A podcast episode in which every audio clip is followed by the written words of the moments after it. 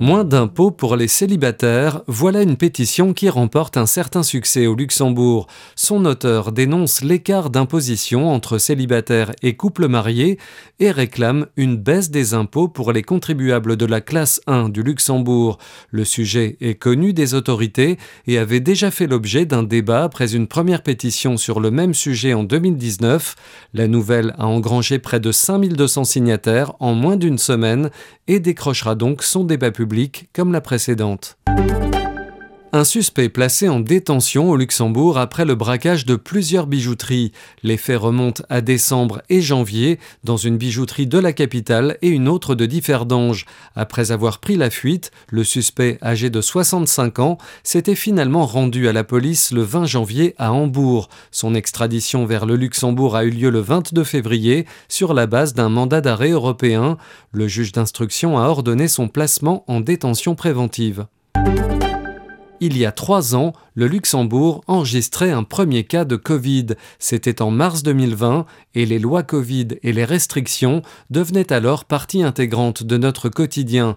L'actuelle loi Covid arrivera à échéance le 31 mars. D'ici là, un nouveau texte sera prêt, assure le député socialiste Mars Di Bartolomeo. Selon lui, le port obligatoire du masque dans les structures de santé et de soins pourra être assoupli. Lux Film Fest, ça commence ce jeudi. Récemment sélectionné parmi les 25 festivals les plus cool au monde par le magazine Movie Maker, le Luxembourg City Film Festival propose 10 jours de cinéma et d'événements divers, comme une exposition de photos du cinéaste David Lynch au Cercle Cité.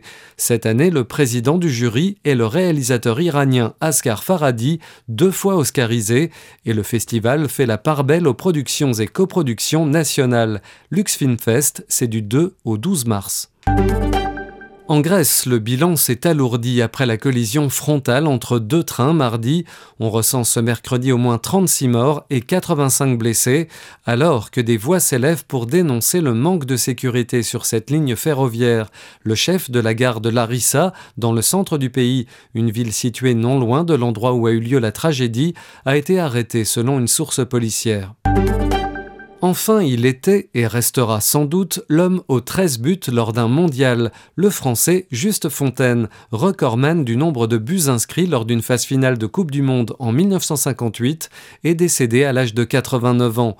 International français à 21 reprises, Fontaine a été l'un des héros de ce mondial en Suède où les Bleus avaient atteint les demi-finales pour la première fois de leur histoire, battus par le Brésil de Pelé.